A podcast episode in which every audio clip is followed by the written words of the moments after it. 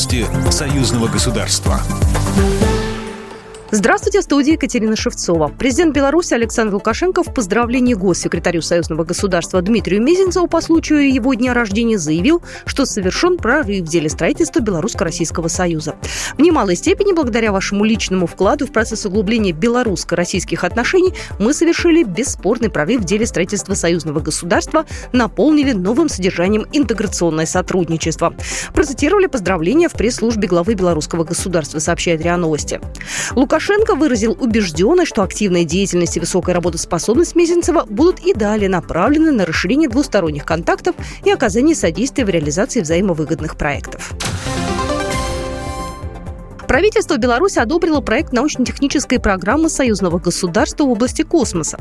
Проект предусматривает разработку базовых элементов орбитальных и наземных средств в интересах создания многоспутниковых группировок малоразмерных космических аппаратов наблюдения земной поверхности и околоземного космического пространства комплекс СГ. Он был представлен Национальной академией наук Беларуси и согласован с заинтересованными республиканскими органами государственного управления.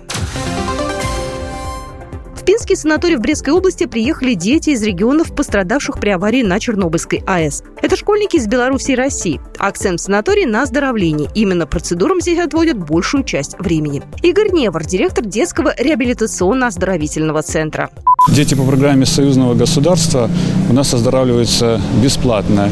И белорусские, и российские дети. Вот для э, справки один э, день или одни сутки пребывания э, у нас обходится э, бюджету союзного государства 1500 российских рублей.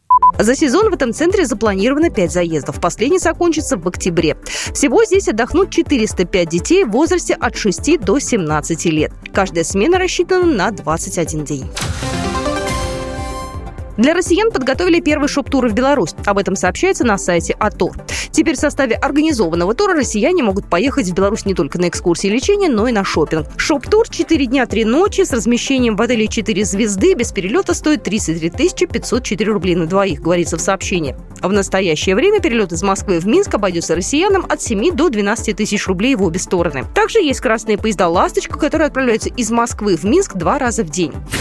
Программа произведена по заказу телерадиовещательной организации Союзного государства. По вопросу размещения рекламы на телеканале «Белрос» звоните по телефону в России 495 637 65 22. В Беларуси плюс 375 44 759 37 76.